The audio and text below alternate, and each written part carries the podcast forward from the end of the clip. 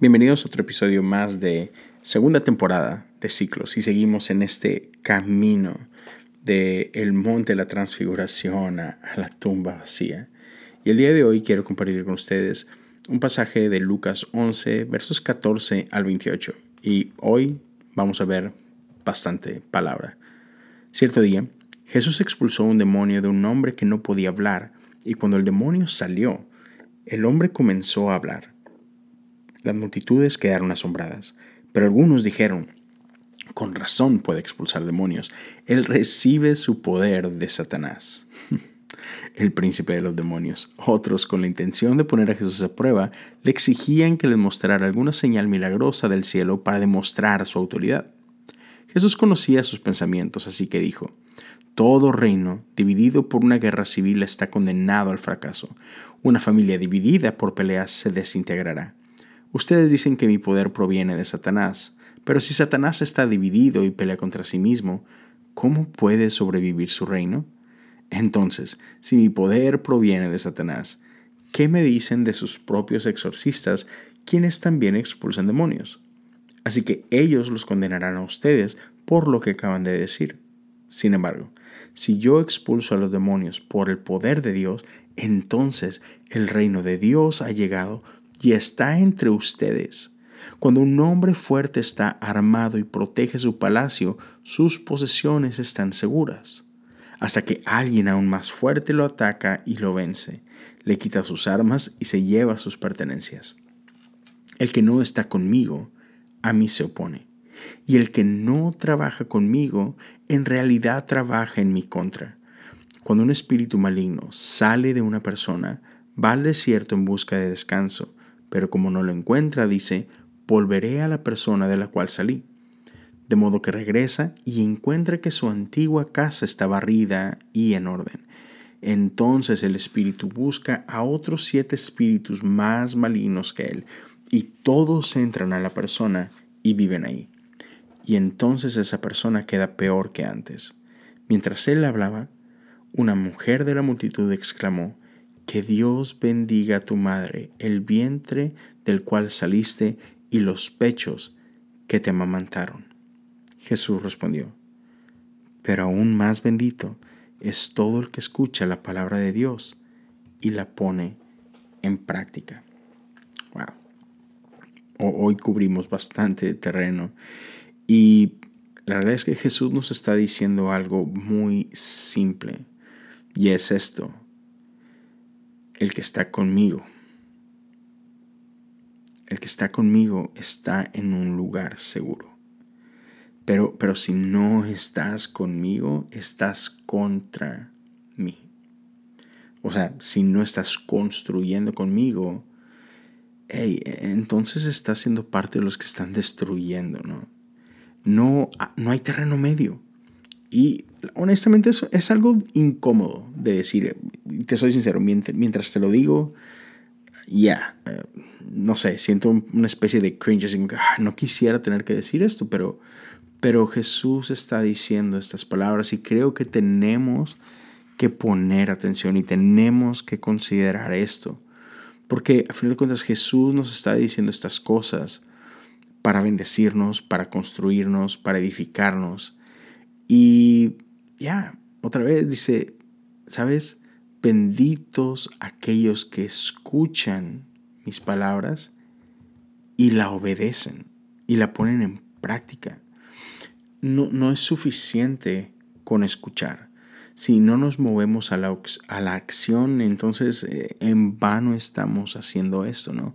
Si solamente queremos escuchar por escuchar, estamos satisfaciendo nuestras propias, este, no sé, el decir que ya hice esto, ¿no? Pero otra vez, si no estamos poniendo acción, no hay nada. Entonces, o estamos obedeciendo su palabra o no lo estamos haciendo. No hay punto medio. Y, vaya, que, que, la misma palabra de Dios tiene mucho, mucho que decir al respecto. Déjame, te comparto algunas escrituras que, que tenemos al respecto.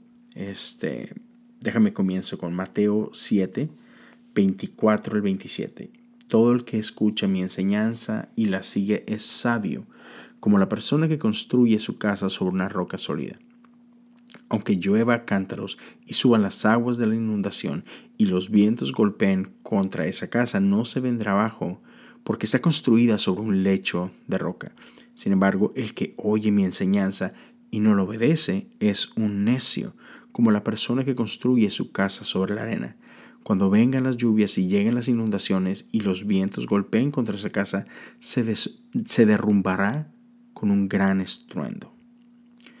Santiago 2, 14 al 17 dice, amados hermanos, ¿de qué les sirve a uno decir que sí tiene fe si no lo demuestra con sus acciones?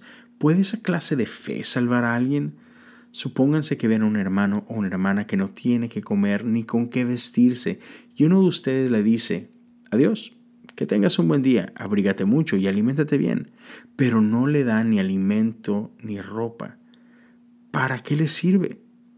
Como pueden ver, la fe por sí sola no es suficiente, a menos que ésta produzca buenas acciones. Está muerta y es inútil. Wow. Apocalipsis 3, 15 y 16. Yo sé que todo lo que haces, que no eres ni frío ni caliente. ¿Cómo quisiera que fueras lo uno o lo otro? Pero ya que eres tibio, ni frío ni caliente, te escupiré de mi boca. Tú dices, no creo que hasta ahí estamos bien, hasta el 16. Y una más, Santiago 1, 22. No solo escuchen la palabra de Dios, tienen que ponerlo en práctica. De lo contrario, solamente se engañan a sí mismos. O sea que vez tras vez estamos viendo cómo, cómo esto es importante y cómo Jesús y, los apóstoles lo dicen a lo largo, a lo largo de la palabra. Es, es necesario que pongamos en obra. Es necesario obedecer. O sea, Jesús no es solamente un buen maestro que da consejos chidos y, ok, déjame lo pienso, Jesús, este, yo te aviso a ver qué hago. Jesús, Jesús lo deja claro. Él tiene palabras de vida para nosotros. Su, palabra es verdad. Y, lo que Él nos dice no son sugerencias. Realmente son, son mandatos.